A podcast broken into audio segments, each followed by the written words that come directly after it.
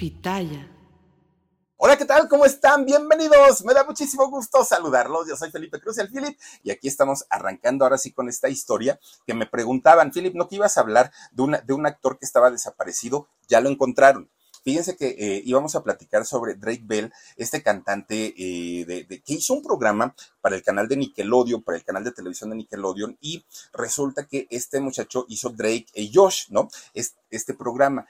Drake Bell en realidad acababa apenas de terminar una sentencia que le fue dictada por, eh, obviamente, la Corte de Estados Unidos por maltrato, por violencia, incluso tuvo una denuncia también por haber mandado fotografías inapropiadas a una joven menor de edad cuando él también era chico y le mandó fotografías a quien era supuestamente su novia de solo 15 años. Pero además es un cuate, un muchacho al que lo han detenido una cantidad de veces por conducir en estado de ebriedad, por, eh, por sustancias prohibidas. En fin, ha tenido una vida verdaderamente fuerte. El punto es que este muchacho hizo un podcast. Ya ven que ahorita el podcast es, lo de hoy, ¿no? Está de moda. Y entonces hizo un podcast en donde habló sobre la infancia. Es él, miren, habló, habló sobre la infancia, sobre los niños y sobre el abuso que ejercen contra ellos las personas de Hollywood. Entonces se pone a contar toda esta situación y misteriosamente el día de ayer desaparece por ahí de las nueve de la noche. Pero no, no, no solo fue una desaparición, digamos, normal. Resulta que la misma policía de Estados Unidos emite una alarma, una alerta, porque decían que este muchacho estaba en peligro, que su vida estaba realmente peligrando porque eh, no se sabía de él. Incluso dieron los datos de su coche en el que había desaparecido, que era un carro BMW y temían por su vida. O sea, las cosas realmente estaban bastante, bastante fuertes. Afortunadamente, eh, pues lo lograron encontrar hoy, ya se supo de, de él y obviamente tienen ahora que hacer las investigaciones porque se fue en dónde estuvo, qué tanto peligro, si fue amenazado, si no fue amenazado. En el momento que tengamos información de qué fue lo que ocurrió, ya platicaremos de él, pero ahorita en realidad no hay tanto, tanto, tanto, y de él ya habíamos hablado en, este canal de Drake, Josh, de, de, Drake Bell. Entonces, por eso es que decidimos darle, digamos, continuidad a como ya teníamos programada la semana, que en este caso era de doña Isabel Martínez La Taravilla. Oigan, pues sí, efectivamente, esta mujer que eh, además tiene un, bueno, tuvo una hermana, doña Isabel, que fíjense que eh, fue locutora, gran actriz y actriz de doblaje, doña Isabel Martínez, tuvo a su hermanita, que su hermanita fue una mujer también muy, muy, muy talentosa. Fíjense ustedes que el nombre real era doña Isabel Martínez Moreno. Ese era su nombre y sus apellidos de pila, ¿no? Con, los que la conocimos. Hace casi dos años que muere doña Isabel y en el momento de morir no se hizo tanto ruido, no se hizo tanto escándalo, incluso mucha gente no se enteró del fallecimiento de doña Isabel. ¿Por qué creen? Porque resulta que ella dejó pero específicamente dicho cómo quería su funeral y ahorita les voy a contar cómo lo quiso ella.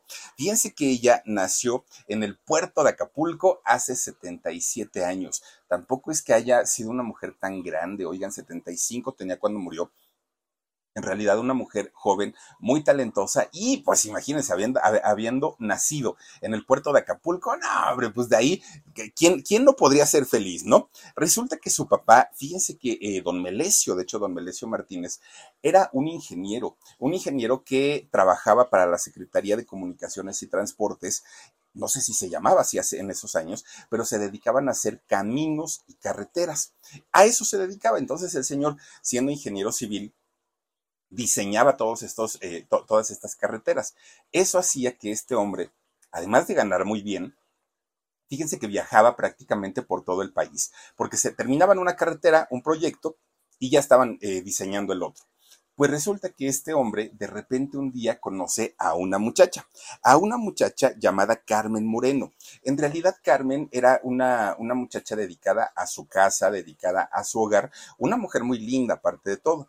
Pues resulta que, fíjense que don Melesio comienza a tirarle la onda y le dijo, mira, el único problema que tengo es que yo no vivo en un lugar fijo. Siempre estoy cambiando de lugar y de un lugar a otro y ahí me la voy llevando. Entonces, ese sí podría ser un gran problema. Pero fíjense ustedes que ella, esta muchachita, siendo muy, muy, pues, diga, aparte estaba enamorada, ¿no? Doña Carmen Moreno. Resulta que lo acepta, lo acepta como novio. Una vez que se casan, pues empieza el deambular por todos lados, ¿no? Y fíjense que cuando ya comienzan a ser padres, sus hijos nacen regados prácticamente en todo México. Alguno nació en Acapulco, alguno nació en la Ciudad de México, alguno, ¿por qué? Porque pues se la pasaban viajando prácticamente todo, todo, todo el tiempo. Y de hecho fueron siete hijos los que tuvo este matrimonio. Ninguno, y hay confusión incluso, mucha gente piensa que la Taravilla nació en, en Ciudad de México, pero no, ella nació en el puerto de Acapulco. Bueno, pues dentro de todos los hijos que tuvo este matrimonio estaba obviamente doña Isabel, pero también estaba Patricia. Isabel Martínez La Taravilla fue la hija mayor, ¿no? Ahora sí que fue la, fue la más grande, pero resulta que eh, tuvo una hermana de nombre Patricia, Patricia Martínez Moreno, y Patricia se hizo muy conocida porque fue una mujer eh, bueno, de ella no sé, fíjense, si, si siga viva todavía eh, Patricia, pero sí, seguramente sí, pero Patti fue muy conocida porque era, eh, bueno, locutora, actriz, pero sobre todo locutora de doblaje. Esta muchachita, bueno, hizo cantidad y cantidad y cantidad de personajes, ¿no? Tenía esa gran facilidad para las voces, para la imitación, le encantaba parte de todo. Y por eso es que se llevaba tan bien con su hermana Isabel, porque las dos estaban en el mismo medio, conocían a la misma gente, tenían a las mismas amistades. Pero bueno, resulta que en el caso de Isabel, desde que era chiquita, así que desde muy niña, siempre se caracterizó por su sonrisota. Oigan, si doña Isabel Martínez la Taravilla estaba en, en, cine, en teatro, en televisión, donde estuviera la señora siempre con su sonrisota, como que contagiaba positivismo de, estas personas que nunca parece, pareciera que nunca están tristes, que no tienen problemas. Ah, su, vida es como, como muy aparte, ¿no? Siempre entusiastas, pero aparte fíjense que era muy amorosa, mucho, mucho, muy amorosa. De, de, esas como niñas que dan ternura. Pues resulta que ella, dentro de todo lo que, lo, lo que hacía, lo que tenía, fíjense que Isabel Martínez La Taravilla, que creen, Resulta que era una muchacha muy nerviosa, muy, muy, muy, muy nerviosa. Siempre estaba como acelerada. Y cuando la agarraban las apuraciones o los nervios, su manera de reaccionar biológica, su manera de reaccionar física, era empezar a hablar y hablar y hablar y hablar, y hablar. Bueno, del Philip dicen que hablo mucho. Dicen, ay, es ya cállate porque hablas mucho y me desesperas. Imagínese esta mujer, se le llegó a conocer como la mujer de las 100 palabras por minuto. No, no, no, no, no, una cosa impresionante. Bueno, obviamente siendo ella muy chiquita y teniendo esta característica de hablar rapidísimo, pues mucha gente se burlaba de ella, mucha. Desde familia, porque decían, ya, cállate, tranquilízate, chamaca. Desde su familia se burlaban de ella, pero también, obviamente, sus vecinitas, sus amiguitas, todo mundo. Pero ella ni entraba. O sea, ella no sabía lo que hacía y por qué se reía, ¿no? Simplemente, pues ella decía, ay, quién sabe de quién se estará burlando. Y también le entraban las burlas, pues decía, si todos se ríen, yo también me río. Pues resulta que fíjense que algo que en ese momento le benefició es que cambiaban de domicilio tiro por viaje, ¿no? Terminaba su papá una carretera y ya estaban en otra. Entonces, como ni tenía amigos fijos, pues para ella fue así como que, pues, quién sabe de quién se burlaban, pero todo el tiempo se le, cuando están conmigo, todo el tiempo se la pasa riendo la gente.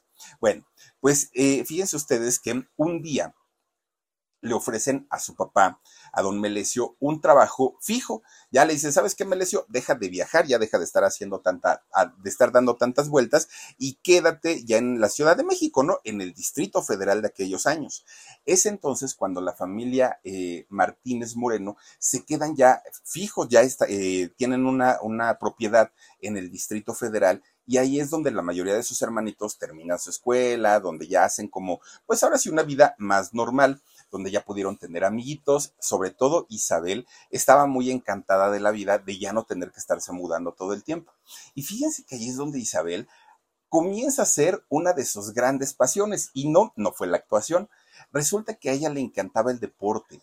A, Isabel, si algo le llamaba la atención en la vida, era ejercitarse, era pues por, su personalidad que tenía, como de ser muy dicharachera, muy optimista y todo, ella hacía ejercicio. Fíjense, entrenó para eh, voleibol, ¿no? Eh, entrena voleibol, entrena natación, danza, esgrima, bueno, todas estas disciplinas comienza a aprenderlas Isabel en aquel momento mientras sus hermanitos pues iban a estudiar en, ahora sí que su primaria, su secundaria, y fíjense que don Melesio, siendo ingeniero civil, ganaba bastante bien. No era una familia que tuvieran problemas económicos, que estuvieran tronándose los dedos, que no tuvieran que comer, no, ellos eh, pues estaban dentro de todo muy bien. Isabel, junto con las otras niñas, pues obviamente tenían también una vida de princesas, nada les faltaba en aquel momento. Bueno, Así se la fue, se la fue llevando Isabel, su, su primaria, su secundaria, y obviamente al, al, ejercitarse tanto, fue adquiriendo también una figura muy estilizada, Isabel, y con esa sonrisa que siempre tenía, pues se veía muy guapa, ¿no? Se veía muy bonita. Cuando cumple 16 años, fíjense que su papá le dice, ¿qué Isabel? No, digo, yo te he dado todo lo que has querido, todo lo que has necesitado y no he tenido problema para hacerlo, pero ya tienes edad en la que tienes que decidir por tu futuro. ¿Qué quieres ser cuando seas grande? Y no me vayas a salir con que quiero ser atleta y que no, no, no, eso es como hobby nada más. Y fíjense que Isabel le dijo, no, no, no, yo no quiero ser atleta, en realidad eso yo lo hice porque me gusta. Ah, bueno, pues qué bueno. Entonces, ¿qué quiere ser? y le dijo, quiero estudiar una carrera de comercio. ¿Cómo de comercio? Sí, fíjate que quiero estudiar contaduría. Que recuerden ustedes que antes existía la carrera de contador público y contador privado. Sí, soy un burro, lo sé, pero no sé cuál es la diferencia o en qué radicaba la diferencia en aquellos años y no sé si al día de hoy se siga manejando el contador público y el contador privado, pero eh, en esos años sí lo había. Y el contador privado hacía una carrera corta, hacía una carrera técnica, ¿no? Y el contador público ya era aquel que iba a la universidad y obviamente se capacitaba y especializaba más. Y resulta que Isabel le dice a su papá, yo quiero estudiar eso. Ah, perfecto, le dijo el señor. Qué bueno que no estás pensando en hacer una carrera en los deportes porque eso ni te va a dar para comer. Bueno, pues miren, comienza a estudiar contabilidad y comercio ya no pudo eh, terminar esta carrera porque resulta que cuando estaba ya pues eh, capacitando, capacitándose, de repente un día llega una persona para buscar eh, alumnos que fueran destacados para darles trabajo. Y entonces una de las alumnas con calificaciones arriba de, de excelencia era justamente Isabel. Y entonces le dicen, oye, es que estamos buscando a una persona para trabajar en un banco te conviene, no te conviene, pero tenemos este horario. Y entonces Isabel cuando comienza a revisarlo, le dice, miren, el trabajo me conviene y me conviene mucho. El problema es que por el horario ya no podría estudiar. Bueno, niña, pues tú decides. No te obligamos, pero pues, pues si tú quieres venirte con nosotros, adelante. Y fíjense que eh, Isabel toma la decisión de dejar la escuela y comenzar a trabajar en ese banco. Bueno, pues ya, estando trabajando ahí, se daba tiempo, Isabel, porque pues ya, ya, ya tenía parte de su día libre, porque ya no iba a la escuela. Entonces, ella se daba tiempo para realizar otras actividades, muchas otras, ¿no? Y entonces comenzaba a tomar cursos de todo, de todo, de todo, Isabel. Curso que, que se, la, se le cruzara eh, por la vida, lo tomaba, ¿no? Que si era de inglés, que si era, bueno, de lo que fuera, pero ella siempre se estuvo preparando toda la vida. Bueno, resulta que un buen día, el gerente de este banco le dice, oye muchacha, pues estás muy capacitada y estás muy preparada, hablas idiomas, esto, lo otro, aquello. Pues yo creo que el puesto que tienes ahorita ya te queda corto. Te vamos a ascender. Y dijo Isabel, ay, ¿de veras? Sí, te vamos a hacer eh, gerente de crédito y eh, pues vamos a, a ver qué tal funcionas. Isabel se queda muy, muy, muy, pues satisfecha, ¿no? De, de, de, que la tomaran en cuenta para poder ascender. Pero ella quería seguir creciendo y también algo que le llamaba a ella muchísimo la, la atención eran los libros. Le encantaba leer a, Isabel. Entonces deja el banco. Fíjense que ella dijo, no, pues muchas gracias, pero este, quiero, quiero foguearme en otras, eh, en otras áreas, en otras empresas. Bueno, pues resulta que entra a una editorial y como iba ya tan preparada y también recomendada por el banco, la nombran gerente ahí en esa en ese editorial. Y entonces Isabel comienza a relacionarse con todos los libros, grandes escritores, y todo el tiempo se la pasaba leyendo, además de realizar, obviamente, su, su trabajo como gerente ahí en esa editorial. Bueno, pues resulta que ya siendo una gran apasionada o aficionada a la lectura, estuvo en esa editorial durante muchos años. Fueron varios años en la que estuvo por ahí, ¿no? Pero algo que a ella le llamaba la atención dentro de todos los cursos que había tomado era eh, cursos teatrales pero pues ella lo hacía simplemente como hobby, no lo hacía pues por porque quisiera dedicarse a eso, además ni siquiera lo necesitaba, ella tenía su profesión, tenía su trabajo. Pues resulta que un día caminando por la calle, se encuentra con un letrero de la Academia Andrés Soler. y dijo, ah, Chihuahua, pues, pues, esta academia parece que es de las, de las buenas, ¿no? Perteneciente a Landa. Y entonces Isabel fue y pregunta, oigan, ¿y aquí de qué dan clases? ¿Qué puedo aprender? Y todo, porque ella de todo tomaba cursos. Y resulta que le dicen, no, pues aquí te podemos preparar como modelo, como actriz, como esto, como lo otro, todos los cursos que dan ahí en Andrés Soler. Y resulta que eh, Isabel dijo, pues quiero entrar. Oye, muchachita, pero pues, ¿qué, ¿a qué te dedicas? porque la escuela es cara, no es barata. Ah, yo soy gerente en una editorial. Ah, perfecto. Le entra a, estudiar ahí en la Andrés Soler. Iba por las tardes y durante la mañana pues trabajaba ahí en su, en la editorial, ¿no? Pues ella finalmente era gerente. De repente, pues obviamente ya estando en la, en, en la Andrés Soler, comienza a tener ciertas amistades que se dedicaban a hacer teatro, danza, todo lo que enseñan ahí en Andrés Soler. Entonces alguien le dijo, oye, pues mira, si no vas a convertirte en una estrella de la televisión, del cine, del teatro, porque no lo quieres, pues yo, no le veo chista que estés pagando una mensualidad tan cara aquí en esta academia. Deberías de irte a los cursos del IMSS, de, del IMSS, ¿no? Del Instituto Mexicano de Seguro Social. Son gratuitos, tienen un grupo de teatro, pues en realidad creo yo que se, se, adaptaría más a lo que tú quieres o a lo que tú necesitas porque aquí digamos que estamos los que queremos tener una carrera importante en la industria, los que amamos la televisión, que queremos estar en el teatro, pero pues no es lo tuyo. Isabel dijo, pues yo no sabía que había clases así. Sí, mira, y le da la dirección y ahí va, ¿no? A, los cursos gratuitos del, del IMSS. Resulta que estando ahí, sí, efectivamente había grupos teatrales de aficionados que en realidad tampoco eran profesionales. Y fíjense que estas actividades culturales del IMSS tienen años, años haciéndola y la mayoría son gratuitas. Bueno, pues resulta que empieza a tomar clases ahí también, en, aparte del Andrés Soler, ¿eh? empieza a tomar clases ahí en el, en el IMSS, doña Isabel Martínez al poco tiempo comenzó a dar obras de teatro. Obviamente las obras de teatro que comienza a dar eran obras de teatro clásico, pero además de todo, pues no era un teatro comercial y tampoco les pagaban. Era simplemente por afición, ¿no? Lo, lo que hacían. Y tampoco necesitaba el sueldo. Ella ganaba muy bien ahí en la, en, la gerencia de la editorial. Entonces, pues no, no tenía mayor problema en, en eso. Bueno, pues fíjense que todo iba bien. Ya doña Isabel los fines de semana se presentaba con su grupo de teatro, daban sus funciones, les aplaudían. Ella estaba encantada de la vida, pero seguía trabajando en, el, en la editorial. Pues resulta que un día les hablan de la compañía de teatro y les dicen, oigan muchachos, pues nada más les queremos avisar que vamos a hacer una gira. ¿Cómo que gira? Dijo Isabel sí vamos a hacer una gira. Nos vamos a ir a dar estas obras de teatro a las rancherías, a llevar este teatro que no es comercial a las escuelas rurales, a los lugares más alejados del país. Obviamente estamos becados por el Seguro Social, no vamos a gastar nada, pero pues sí necesitamos tiempo, ¿no? Y dijo Isabel, oigan, pero yo no puedo, pues si yo tengo mi trabajo, ¿cómo creen que yo voy a dejar para, para irme por allá? No, no, no, no, no. Pues ahora sí que no, este, no, compaginan. Estando en el Distrito Federal yo puedo, pero ya salir se me hace muy complicado. Y entonces, pues ella se pone a pensar, ¿qué hago? Porque en realidad me gusta lo que hago con el teatro, pero por otro lado, pues ¿y de qué voy a, a vivir? ¿De qué voy a comer? ¿No? Dijo ella. Bueno, pues fíjense que en una, pues en una noche se tuvo que sentar a pensar qué me conviene, qué, qué es lo que voy a hacer de mi vida. ¿Y qué creen? Le jaló tanto, tanto la atención el teatro que de pronto un día va a su trabajo, a la editorial y les dice, señores, renuncio.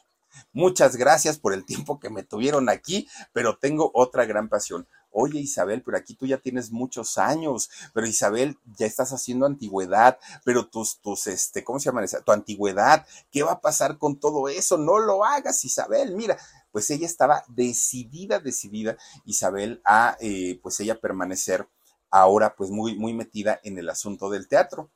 Y fue así. Bueno, el problema no fue ese, el problema es cuando llegó con su papá y le dijo, papá, ¿qué crees? Te vengo a decir que, pues tu muchacha que estudió contaduría, que estudió este, ay, ¿qué, más? Em, empresas, comercio y todo esto, pues resulta que ya renuncié a mi trabajo, ya no soy la gerente de la editorial y ahora quiero ser artista. Bueno, don Melesio casi se nos va de un infarto. ¿Cómo es posible? Estás echando a perder tu vida, tu juventud, eso no te va a dar para comer. Bueno, el Señor puso el grito en el cielo y, y realmente Isabel sabía que su papá tenía algo de razón, porque ella misma estaba insegura, ella misma sabía que muy probablemente no le salía, no, no le iba a salir tan bien la jugada como ella eh, había pensado cuando estaba trabajando en la editorial, ella tenía un trabajo seguro, estable. Ella recibía sus, sus em, ¿cómo le llaman? Eh, lo que es de ley, sus prestaciones de ley.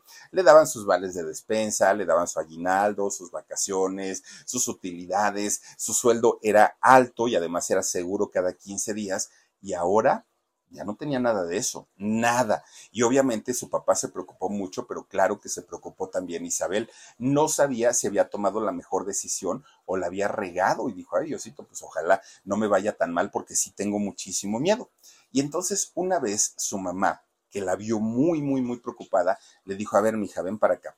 Entonces ya va eh, Isabel con su mamá y le dice, mira, hija, Tú siempre has tenido un carácter muy determinante, un carácter en donde nada te da miedo, te has enfrentado a la vida absolutamente para todo.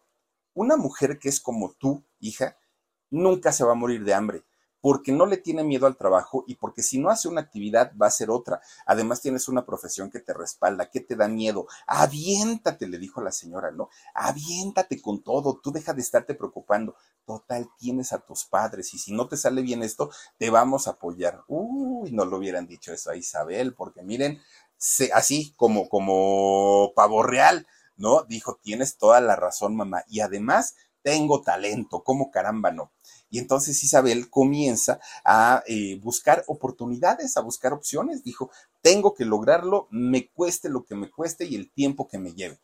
Isabel ya no era una niña, de hecho, ya había trabajado durante muchos años ahí en la, editorial, pero ella sabía que con su talento lo podía lograr. Bueno, de andar toque y toque y toque toque puertas, un día conoce a José Luis Ibáñez. José Luis Ibáñez era un profesor de teatro productor de teatro y también empresario, y maestro de actuación. Resulta que cuando lo conoce, José Luis se queda pues se queda sorprendido por el carisma. Más que otra cosa, si algo vendía a doña Isabel era su gran carisma. Esa sonrisota de la taravilla era única, ¿no? Y entonces le dijo, mira chamaca, yo no, yo no puedo hacer otra cosa por ti. Ah, miren, ahí está don José Luis Ibáñez resulta que le dijo, yo no puedo hacer otra cosa por ti, lo que sí puedo hacer, porque no te puedo dar trabajo, pero lo que sí puedo hacer es que fíjate que yo tengo una academia, una academia de actuación. Y si tú quieres, chamaca, yo te doy una beca. No vas a tener que pagar ni un solo peso. Esta beca te la doy para que te prepares como actriz, pero no como una actriz improvisada, como una gran actriz, le, dijo José Luis. Y entonces esta muchacha, eh, Isabel Martínez, toma la oportunidad y comienza a estudiar en la Academia de Don Luis. Fíjense que tres años estuvo estudiando ahí en su academia y después hizo un año completito para aprender a hacer dirección de escena. No es nada más de que haya estudiado actuación, también aprendió director, dirección de escena. Resulta que ya una vez convertida en actriz, lo primero que hace por una voz tan bonita y aterciopelada que tenía es que comienza a trabajar en las radionovelas de aquellos años. Y la voz de Isabel Martínez La Taravilla comienza a salir en cuanta radionovela existía, ahí estaba Isabel, junto con su hermana, que para aquellos años también la muchacha ya, ya, ya se había preparado como locutora, como actriz de doblaje. Bueno, pues resulta que eh, Isabel comienza a trabajar en estaciones de radio, fue también locutora, fue productora, comenzó a hacer cantidad, pero todo relacionado a la voz, era lo que hacía doña, doña Isabel. Bueno, Resulta que cuando ella cumple 27 años, por eso les digo que ya no era una, una jovencita, estamos acostumbrados a que hoy las actrices comienzan su carrera a los 5 años, ¿no? Doña Isabel ya tenía 27 años, cuando de repente un día le hablan y le dicen, Isabel, tenemos una oportunidad para que trabajes en un proyecto impresionantemente enorme. Tenemos a los mejores comediantes, tenemos a los mejores actores, actrices, un elenco, un gran reparto y en un teatro bien bonito. Era el Teatro Ferrocarrilero. Fíjense nada, híjoles, que de qué año estamos hablando. Resulta que este proyecto en el que invitan a Isabel cuando ella tenía 27 años era el Tenorio Cómico qué diferencia con el actual, ¿no? Pero eh, el tenorio cómico, que fue de hecho el primero, la primera versión que se hizo en, México. Y resulta que en este lugar había toda, toda una cantidad de, actores, de, estrellas, de, carpas, de cine, de teatro en aquel momento. Resulta que ahí, fíjense que, digo, dentro de toda la gente que trabajó en, este primer tenorio, estaba una gran actriz, gran, gran, gran actriz, Lupita Payás. Lupita Payás eh, se convierte en, la mamá de Jorge Ortiz de Pinedo, sí, del doctor Candido Pérez. Bueno, pues Lupita Payás, una, una mujer muy, muy talentosa, aparte de todo, trabajaba también en este tenorio cómico de ahí del Teatro Ferrocarrilero. Resulta que cuando ve llegar a, este Isabel Martínez, pues una muchacha delgadita, simpática, pero sobre todo con ese gran carisma y esa sonrisa, a Lupita le cayó muy bien. A Lupita Payas comienzan a tener una amistad y una amistad muy bonita. Miren, ella era Lupita Payas, muy, muy, muy guapa. Se convierten en grandes amigas. Entonces, siendo amigas, cada que tenían función ahí en el teatro eh, ferrocarrilero, pues se ponían a platicar las dos, terminando ahí en los pasillos, ¿no? Ahí en los pasillos estaban plática y plática y plática. Bueno, pues resulta que un día mientras Lupita Payas estaba platicando con eh, Isabel Martínez La Taravilla, se acerca un muchacho, un muchacho flacucho, altote él, se acerca a platicar con Lupita Payas y la saluda, ¿no? Se le acerca. Y entonces acá entre nos le hace, oye Lupita, qué bonita muchacha, qué bonita muchacha, ¿no? Refiriéndose a, a la Taravilla era don Pompín Iglesias, que don Pompín Iglesias, también el cacahuate, ¿se acuerdan ustedes del cacahuate de mi secretaria? Bueno, pues eh, este señor trabajaba también ahí en el tenorio cómico, ahí en el teatro, pero pues obviamente eran tantos actores los que salían que no coincidía el momento de salir con la taravilla, entonces pues, no tenían como mucho contacto. Ahora, la taravilla, cuando estaba jovencita, jovencita, a sus 14, 15 años, resulta que ella había ido a ver una obra de teatro con su papá, con su mamá y con algunos de sus hermanos, y en esta obra había salido Pompín Iglesias. Y fíjense que cuando esta niña, siendo niña, ¿eh? 14, 15 años, dijo, ¿y este bombonazo quién es? Está re chulo, que dijo este, eh, Isabel Martínez, y dijo, si yo pudiera, me lo haría mi novio, y si yo me casara un día, pues quisiera un novio como él porque se nota que este muchacho pues es como muy galán, educado, limpio. Pues ya ven que don Pompín si algo tenía es que siempre, siempre andaba como muñequito de pastel. Entonces, ella, ella ya lo conocía y ella incluso ya se había enamorado platónicamente de Pompín. Y entonces cuando Pompín empieza a decir que estaba muy bonita, que estaba muy guapa, se presenta con ella, le, le, da un beso en la mano, o sea, imagínense, pues todo un caballero, a final de cuentas, don Pompín en aquel momento, pues Isabel ya no hallaba dónde bueno, se, se, ponía el rebozo, ¿no? Porque pues, le daba mucha pena que ella, a quien ella había visto hace muchos años y le había gustado, ahora lo tenía enfrente y le estaba tirando la onda. Entonces, pues Isabel se quedó así como que, ay, pues, muchas gracias, señor. Se va Pompín Iglesias, ¿no? Y le dice Lupita Payaso, oye, Isabel, te voy a decir algo, ten mucho cuidado, mucho cuidado. Y entonces, pues se queda muy sorprendida eh, la taravilla, porque dice, oye, pero ¿por qué me dices eso? O sea, en realidad, pues, pues sí me gusta, pero tampoco es que yo me la haya lanzado. No, no, no, no, no. Pompín, de hecho, es un gran compañero, es un señor muy educado, es alguien, es, todo un caballero, ¿no? Yo no tengo problema con él y yo sé qué tipo de muchacha eres tú, Isabel. Pero sí, efectivamente, hay un problema. Pompín tiene 47 años, 47. Tú tienes 27. No inventes, hay una diferencia tremenda, tremenda de edad. Y además de todo, por si no lo sabías, Pompín ya fue casado ya tiene hijos. Entonces, pues, pues nada más ten, ten muchísimo cuidado porque pues las cosas no son tan sencillas como tú crees. Y resulta que Isabel, pues sí se saca mucho de onda, pero sabía que un hombre de, de 47 años, pues ya había, ya, ya había podido tener una familia, no sabía la historia de Pompín, de qué era lo que había pasado, pues había quedado viudo, eh, divorciado, qué, qué, había pasado. Pero a final de cuentas, esta, es, esto que le dijo eh, esta Lupita Payás de que tuviera cuidado, sí lo tomó mucho en cuenta.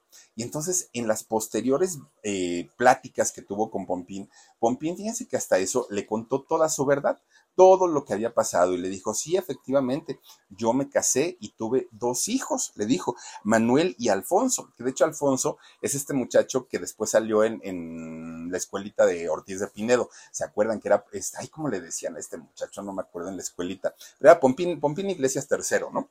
Y entonces resulta que le dice, yo tengo dos hijos, estuve casado, sí, pero te voy a platicar lo que me pasó, le dijo don Pompín. Dice, fíjate que yo me casé, ah, es él, es él. Muchas, muchas gracias, Omar. Oigan, pues resulta que le dijo, yo me casé muy enamorado, tuve a mis hijos pensando en que iba a estar con mi esposa, con mis hijos y que así íbamos a llegar a viejitos. Íbamos a ver a nuestros nietos, a nuestros bisnietos.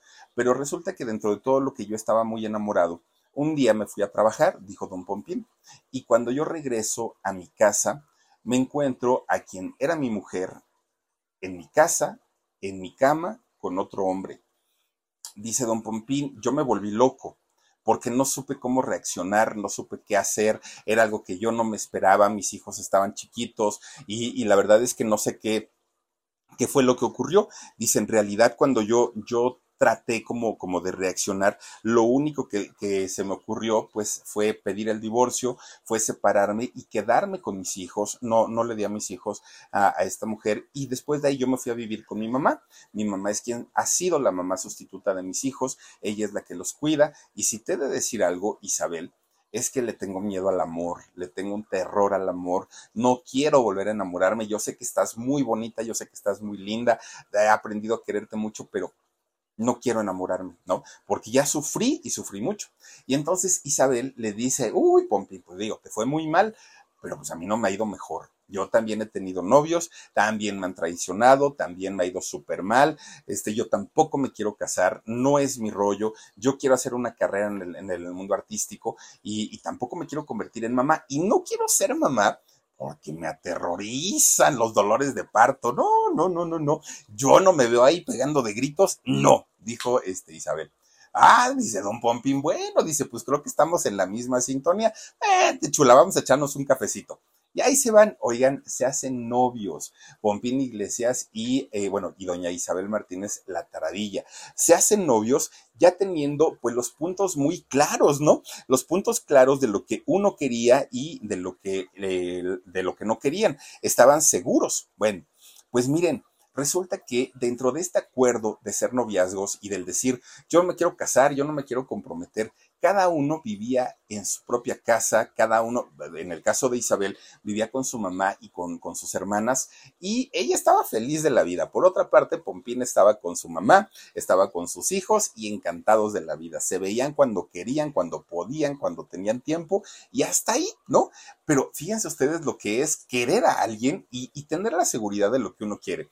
Estuvieron juntos 32 años. 32 años como novios, como novios eternos, imagínense nada más. Bueno, pues resulta que eh, Isabel Martínez en, en, aquellos años se ponen a hacer una obra de, de, teatro, porque los dos, obviamente, tanto Isabel como Pompín, pues estaban tenían tiempo, ¿no? Para, para poder trabajar, porque no, no, era una relación que les absorbiera tanto. Cada uno se veía en su, en su propia casa. Resulta que, se, que entran a trabajar juntos a una obra de teatro que se llamó Lolita, Lolita está embarazada. Se busca al, al causante o al culpable, ¿no? Y entonces en esa obra de teatro había muchos otros actores. Entre ellos estaba don Roberto Cobo, que de hecho hablamos de, de Roberto hace poquito. Y entonces ahí estaban. Resulta que tenían una, un espacio en donde salía un grupo de bailarinas, bailarines, hacían, amenizaban y todo. Resulta que en una de esas, un día no llega el grupo de bailarines. Y entonces, pues dijeron, ¿y ahora qué hacemos? Bueno, sale Roberto Cobo a decirle a, Isabel Martínez, mi hija, alárgate, alárgate, ¿no? Porque tenemos pues un problemita técnico, no han llegado las bailarinas y vienen ahí está don Roberto Cobo. Y, y tenemos que hacer tiempo para presentar el otro número. Pues eso que tenía Isabel de no, no saber qué hacer cuando se ponía nerviosa y empezar a hablar muy rápido, no se la había quitado. Entonces, nerviosa de no saber qué improvisar, cómo, cómo, ahora sí, cómo hablarle al público. Estando muy nerviosa, comienza a hablar, pero miren, rapidísimo, rapidísimo, rapidísimo, que la gente se quedó de a seis, se quedaron sorprendidos porque decían, ¿y ahora esta qué le pasa? Ni se le entiende de lo rápido que está hablando. Bueno, después de un ratito sale don Roberto Cobo y le dice, ¡ay, ya párale, párale, chamaca! Oye, te estás oyendo, ¿ya viste cómo estás hablando? Pero la otra estaba, pero miren, ah, se fue como hilo de media. Pues le dice, ay muchacha, tú no eres la mujer maravilla, tú eres la mujer taravilla. Y en ese momento la gente, el público, reacciona a lo que habían visto porque dijeron, o sea, esta mujer está loca, ¿qué le pasó? En ese momento, cuando le dicen taravillas, cuando el público suelta la carcajada, se ríe mucho y a partir de ahí adopta el mote de la taravilla doña Isabel Martínez. Sí, se lo puso don Roberto Cobo. Bueno, pues Isabel Martínez para aquel momento estaba prácticamente bajo la sombra de Pompín, que era su novio. Se le conocía más por ser la novia de Pompín que por el trabajo actoral que ella realizaba hasta ese momento. No tenía un nombre propio como, como actriz, pero se lo estaba haciendo finalmente, ¿no? Algo que le estaba costando trabajo, pero lo estaba haciendo hasta aquel momento. Bueno, pues miren, a partir de ahí, Isabel comienza a crecer su, actividad como actriz porque era lo que no quería, que la conocieran por ser la novia de Pompín y no por, por tener una, una carrera propia comienza a trabajar en obras de teatro, comienza incluso en aquellos años a dar clases de actuación. Una mujer muy preparada, no fue improvisada, y, Isabel. Bueno, resulta que mientras ella daba clases de, actuación, un día uno de sus compañeros le dicen, oye Isabel, fíjate que Televisa está haciendo casting. Y le dijo Isabel, ¿y para qué? Ah, dice, pues está haciendo un casting porque van a hacer un programa cultural y educativo, cosa rara en Televisa. Y entonces, pues, ¿por qué no, por qué no vas y a lo mejor en una de esas te quedas? Mira, eh, tú tienes todo lo que ellos están buscando. Y le dijo, bueno, pues voy a ir a ver qué rollo. Y ahí va, doña Isabel Martínez, a darse una vueltecita a ver qué era lo que encontraba ahí en Televisa. Resulta que estaban haciendo un programa cultural en donde cada semana iban a hablar sobre un personaje importante en la historia del mundo, no solamente de México. Y resulta que a doña Isabel Martínez La Taravilla le, le toca hablar de Leonardo da Vinci, ¿no? De este pintor eh, italiano. Sí, ¿verdad, Dani? Pintor italiano o francés. Ay, Dios mío. No, Da Vinci debe ser francés, ¿no? O italiano. Bueno, resulta. ¿Italiano? ¿Seguro? ¿Seguro, seguro? Ah, bueno, del pintor italiano. Entonces, ¿por qué la, la, Mona Lisa está en Francia tú? Bueno, resulta entonces que tenía que hablar de Da Vinci.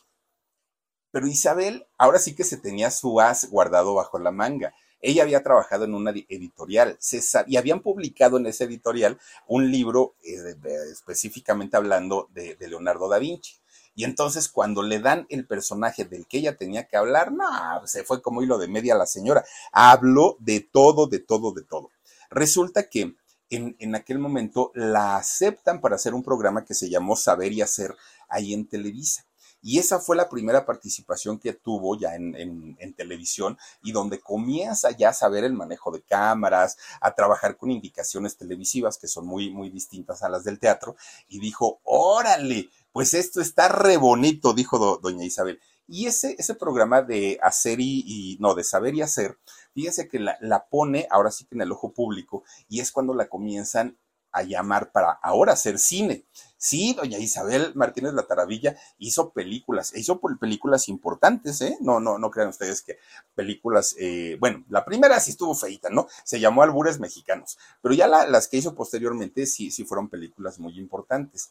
Y de ahí, después de eso, fíjense que la llaman para ser mi secretaria, que para aquel momento don Pompín ya estaba siendo mi secretaria con Judy Ponte, con Lupita Lara, con La Pelangocha, uy, esos programas César Bono. En este programa, sí, claro, entró por, por apoyo de su, de su novio, ¿no? De, de, don de don Pompín Iglesias, que don Pompín también metió a, su hijo, a, este, ay, Dios mío, Alfonso, metió a Alfonso este, a trabajar ahí en mi secretaria, tenía un, un personaje también, y mete a este, doña Isabel.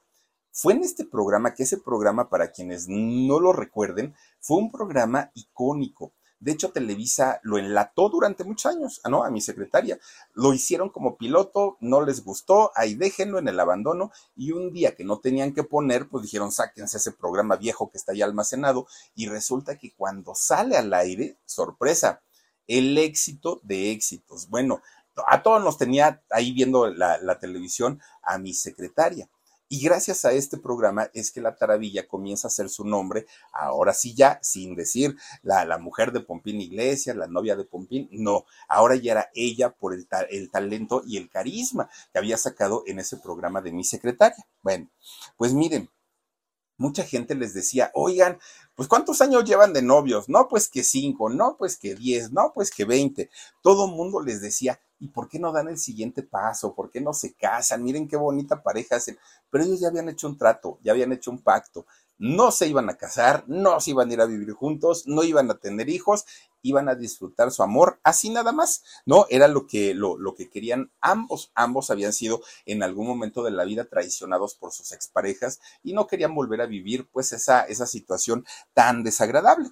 Eso sí, eran como esposos, se cuidaban, se procuraban, se celaban. Don Pompín era muy celoso con, con la muy, muy celoso con la taravilla. No le gustaba que anduviera platicando con otros actores a la taravilla. Nada más lo veía a una muchacha cerca de Pompín y miren cómo se los tina, ¿no? Se transformaba la taravilla, pero no se casaron. Bueno, pues resulta que eh, fíjense que los hijos de Pompín Iglesias se convierten prácticamente en los hijos de Isabel Martínez. Y así crecieron los muchachos, con ese gran amor y aprecio hacia Isabel, y la llegaron a considerar como su mamá. Pero también por parte de sus hermanas de Isabel, llegó a tener sobrinos de los que ella se hizo cargo en todos los sentidos, no nada más del de, económico, los cuidaba, los llevaba a la escuela, ella se hizo prácticamente se convierte en madre sustituta de sus sobrinos por parte de sus hermanas y de los hijos de Pompín Iglesias. Y con eso, pues el amor de, de madre queda como, pues, pues, quedaba cubierto, ¿no? Para, para Isabel. Y tenía el amor de Pompín, todo iba muy bien, todo iba perfecto, hasta que fíjense que en marzo del año 2007, a los 81 años de edad, don Pompín Iglesias pierde la vida allá en Cuernavaca, Morelos, le dio un paro cardíaco, le dio un infarto. Obviamente, pues para Isabel había perdido a un amor de 32 años, 32 años de noviazgo. Ah, bueno, o sea, ahora los matrimonios y los noviazgos son desechables y dos meses, tres meses y la que sigue, el que sigue y así se va uno. En, esos años fue muy difícil para Isabel, que lo único, lo único que logra sacarla de su tristeza, de su depresión, por un lado fueron sus sobrinos y los hijos de Pompín, pero por otro lado fue su trabajo, porque doña Isabel, si algo tenía, una mujer exageradamente trabajadora, hiperactiva, no podía quedarse quieta la señora, siempre tenía que estar trabajando. Bueno, pues ahora, además de todo, ya no tenía a su pareja y tenía más tiempo disponible para poder realizar sus proyectos, los trabajos que ella tenía. Fíjense que eh, sigue haciendo películas, sigue haciendo televisión, sigue haciendo eh, teatro. Pero de repente un día le habla un productor de cine y le dice, oye Isabel, necesito que vengas a audicionar porque te quiero dar un personaje en una película que se llama La Mujer Policía. Esto pasó en el año 87. Resulta que cuando hace esta película, le gusta tanto su participación al productor que le dice, te voy a dar un contrato para nueve películas más vas a hacer nueve, además de la que hiciste de la mujer policía. Obviamente Isabel firma el contrato, todo estaba perfecto, pero resulta que inmediatamente comenzaron sus compañeras principalmente a decir, claro, te dieron ese contrato porque seguramente ya te tiraste al productor, porque seguramente fuiste, quién sabe qué le hiciste de chambas, porque seguro, bueno, le empezaron a decir tanto que Isabel no estaba como en la disposición de escuchar tanto, tanto, tanto que la, que la metieran en esos rollos, ¿no? Y le decía, le, le argumentaban a ella que por eso no se había casado, para poder andar del tingo al tango, para poder meterse con quien se le diera la gana. E Isabel lo que hizo fue hablar con este productor y le dijo, por favor déjame romper el contrato, ya no quiero hacer las películas. Y no las quiero hacer precisamente para que no se tú eres casado, yo no tengo mayor problema y total, si de mí dicen, no hay problema, pero a ti te puede costar tu matrimonio, déjame romper el contrato. Y lo rompieron, ya no hizo esas películas eh, Isabel y queda muy dolida con el medio porque decía que no es posible que cuando una persona trabaja, se esfuerza, se esmera para poder tener un personaje, para poder hacer una carrera, ahora resulta que todo se hace con favores sexuales. Isabel queda mucho, mucho, muy dolida por, por esta situación. Además, pues no, no, no estaba, ¿no? En, en, su mejor momento emocionalmente y por eso es que decide ya no hacer estas eh, películas. Se refugia en la televisión, pero ahora comienza a hacer telenovelas. De hecho, fíjense que hizo que, fue como en, a principios de los 90, finales de los 80, que hizo la telenovela esta de Amor en Silencio, ¿se acuerdan ustedes? Por ahí empezó su carrera en, las telenovelas de, de Doña Taravilla. Obviamente, con, con, el paso del tiempo y los cambios que hay en Televisa, se hizo Doña Isabel pieza fundamental de la barra cómica de ahí de Televisa, esa que pasaban a las 10 de la noche, y la comienzan a invitar a todo tipo de programas, ¿eh? en todo, que si XHDRBs, que si, bueno, en todos esos programas que pasaban, eh, empieza a salir Doña Isabel. Hace una carrera muy importante en Televisa. Pero fíjense que cuando eh, muere el Tigre Azcárraga, que cambian todo el, pues ahora sí el, el, sistema de trabajo en Televisa, muchos actores se quedaron sin trabajo, entre ellos, pues obviamente la Taravilla. Ella, eh, como muchos otros, se van para Televisión Azteca. Ahí en TV Azteca, la Taravilla hizo todavía una telenovela que se llamó Tres Familias. No fue un éxito, pero finalmente tenía trabajo pero muy inteligentemente la taradilla. Cada que le preguntaban sobre Televisa, ella decía, no, ellos están en su derecho, yo no tengo problema y si no hay trabajo para mí, pues qué bueno que me dieron mi carta de retiro, yo con eso puedo trabajar en otros lugares, cosa diferente que hicieron otros actores, porque cuando salen de Televisa comienzan a decir, ay, tantos años que les di para que me terminaran sacando con una patada, pero doña Isabel muy, muy, muy inteligentemente dijo lo contrario eso hizo que al poco tiempo pudiera regresar a Televisa sin mayor problema. Ya no había exclusividades, ya no había vetos, ya no había nada. Entonces, pues pudo estar obviamente eh, de regreso ahí en Televisa. Bueno, miren, Isabel ya sin su, sin su pareja, sin su gran amor, ya sin un contrato, ya, de, pues digamos que ya en una, en, una etapa de su vida en la que además ya no era una muchachita, ella ya no quiso volver a enamorarse, porque le parecía tan difícil encontrar a otro caballero, a otro señor que la quisiera tanto, que la procurara tanto como lo había hecho Pompín, que ella dijo, mejor me quedo sola, mejor me dedico a mis sobrinos, a mis hijos, y dejo de estar pues mendigando amor. Y así lo hizo. Fíjense que, que de hecho, por aquellos años, ya había muerto don Pompín Iglesias, ya había pasado tiempo de que había muerto don Pompín Iglesias, y resulta que de repente Alfonso, este muchacho, hijo de Pompín, Alfonso III, va y la busca y le dice, oye Isabel, es que vengo a comentarte algo. Mi papá murió hace años, como tú lo sabes. No, pues que sí. Y dice, es que él tenía un seguro de vida y yo no había ido a cobrarlo. La verdad es que no, pero ya fui ya tengo el dinero. ¿Y qué crees? Si es un buen dinerito. Te quiero dar la mitad, Isabel, porque tú acompañaste a mi papá, lo hiciste muy feliz, nos cuidaste a nosotros y quiero que tú tengas la mitad de ese dinero, le dijo Alfonso. Y doña Taravilla, fíjense lo que es, lo que es querer a alguien sin interés, sin interés. Resulta que le dijo, mira Alfonso, yo te lo agradezco mucho, pero la mayor herencia que yo recibí de tu padre fue el cariño que me dio, el amor, la ternura, la protección. Todo lo demás no me interesa. Qué bueno que, pienses en mí, te lo agradezco mucho. Pero ese dinero tu padre te lo dejó a ti. Gástatelo, hijo. Gástate en lo que quieras. Tu papá desde el cielo va a estar feliz de la vida que tú seas quien se gaste ese dinero. Yo no lo necesito. Muchas gracias. Fíjense lo que son las cosas que doña Isabel no quiso recibir y dicen que era un gran dinerito, ¿eh? De lo del seguro de, de, de don Pompín. Increíblemente lo rechazó. Ella quien quería era a don Pompín. Bueno, Pompincito le decía. Fíjense que, Isabel en realidad no es que no necesitara el dinero, es que ella sabía perfectamente que todavía tenía la, la, fuerza para poder seguir trabajando. Y fíjense que así lo hizo. Doña Isabel sigue trabajando, sigue eh, pidiendo oportunidades. Y cuando no tenía proyecto, buscaba a sus compañeras como de, generación, a sus compañeras como de la misma época y montaban obras de teatro. Se llegó a asociar con doña Lencha, con doña eh, Lucila Mariscal, con doña Aida Pierce. Llegaron a poner algunas obras de teatro en donde en algunas les fue muy bien, en otras no tanto. Bueno, resulta que cuando tampoco tenía ese tipo de proyectos, fíjense que doña Isabel se ponía a trabajar como guionista. Ella sabía escribir guiones perfectamente o también como maestra de actuación. Entonces nunca le faltó el trabajo, ¿no? Doña Isabel estaba feliz de la vida, hasta que fíjense que eh, pues ella comienza a sentir el peso de la soledad. Sus sobrinos ya se habían casado, eh, ya estaban pues haciendo su vida y ella estaba solita y ya sin su gran amor, don Pompín.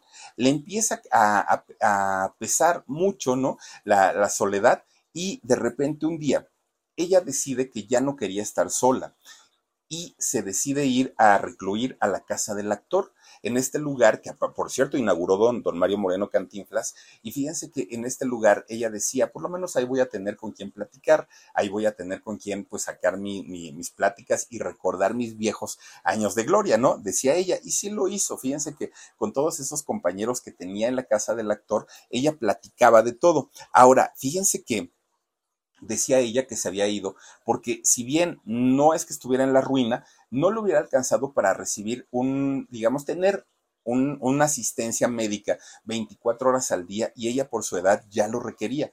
Entonces dijo, en la casa del actor me lo van a dar sin mayor problema. Ahora, fíjense que a pesar de ya estar en la casa del actor, ella seguía trabajando, doña Isabel seguía trabajando en proyectos que tenía y ella decía, es que es lo que me mantiene viva, es lo que me da las fuerzas para seguir todavía pues con, con pues con mi vida, ¿no? El, el, mantenerme activa, el saber que tengo pues cosas que hacer en, en la vida. De repente, un día fue a hacer una audición, doña Isabel, un casting, y el productor le estaba dando indicaciones, pero doña Isabel no lo escuchaba y eso le, la preocupa mucho. Y entonces el productor se dio cuenta que ya no escuchaba bien doña Isabel, le da las gracias, no le da el personaje y doña Isabel se regresa muy triste. Va al médico y le dicen que efectivamente estaba perdiendo su audición. Eso la tumba, imagínense, ¿no? Porque pues dijo Isabel, ¿y ahora con qué voy a trabajar? Ya no tengo herramientas de trabajo. ¿Qué va a hacer de mi vida? Fue a hablar con su delegado de Landa y le, cuenta toda su, historia, ¿no? Estos delegados sindicales, ¿no? De Landa. Oye, fíjate que me pasa esto y esto. El delegado la manda a, una consulta de, especialidad del oído y ahí le mandan a hacer sus aparatitos estos para volver a escuchar. Se los ponen a doña Isabel, bueno, revivió, porque ella dijo, ahora sí, puedo volver a trabajar, puedo volver a hacer mis proyectos, ya no me voy a tener que quedar aquí en la casa del actor, pues ahora sí que nada más sentadita, ¿no? Dijo doña, doña Isabel. Pues fíjense que sí, recupera su confianza, todo estaba muy bien, regresa a los escenarios. Estaba prácticamente realizada, pero con lo que no contaba doña Isabel, que pues ya vivía prácticamente de lo que le daban ahí en la casa del actor, fue que un 7 de agosto del 2021, fíjense nada más, le da un paro respiratorio Tenía 74 años, tampoco estamos hablando de una mujer tan, tan, tan adulta, 74 años. Y lo que la gente que estaba a su alrededor y que pues no fue su familia, fueron los, los compañeros de, de la casa del actor, de la casa de retiro del actor, lo que supieron es que murió amando a su Pompín Iglesias, que fue digamos, lo, lo, la parte bonita de decir, Pompín, voy a estar contigo otra vez después de cuántos años, 74 años tenía ella pide como última voluntad que su funeral fuera de lo más normal posible, de lo más normal. Es decir, no quería un circo mediático, no quería que, que, estuvieran los medios. Así lo, lo, quiso y así lo deseó y se le respetaron. Y además pidió también que sus restos fueran colocados eh, donde se encontraban sus padres, donde estaban los restos de sus padres. Una mujer que en el cine hizo 13 películas, hizo 40 telenovelas y además hizo una cantidad tremenda de obras de teatro, tanto como directora, como productora y también como actriz. Fíjense, doña Isabel Martínez La Taravilla, que aparentemente uno puede ver a estos figurones de la televisión y dicen, ay, nunca salió de su personaje, ay, para que siempre hizo lo mismo. No, en realidad fue una mujer muy, muy, muy, muy preparada y no tuvo que regresar a los números, a la contabilidad, porque la carrera sí le dio efectivamente para poder vivir de ello hasta sus últimos años. Lo desafortunado es que pues no murió siendo rica, muere en una casa de retiro y solamente rodeada por sus compañeros de Landa. Fíjense nada más lo que son las cosas, ¿no? Ahora sí que uno no sabe de qué manera va a terminar en la vida, pero pues ahí sí, ¿a quién se puede culpar, no? Pues a don Pompín de haberse ido antes, pues no, a ella de haber tomado la decisión de no, no, no quererse casar y de no tener hijos, pues tampoco, de los sobrinos que, que finalmente pues fueron como los hijos, pues también ellos crecieron e hicieron su vida, entonces, ¿a quién se le culpa, no? De que una persona termine sus días en la soledad, Vayan ustedes a saber. Pero en fin, ahí está la historia de doña Isabel Martínez La Taravilla. Cuídense mucho, les mando besotes. Soy Felipe Cruz, el Philip. Escuchen nuestros podcasts. Adiós.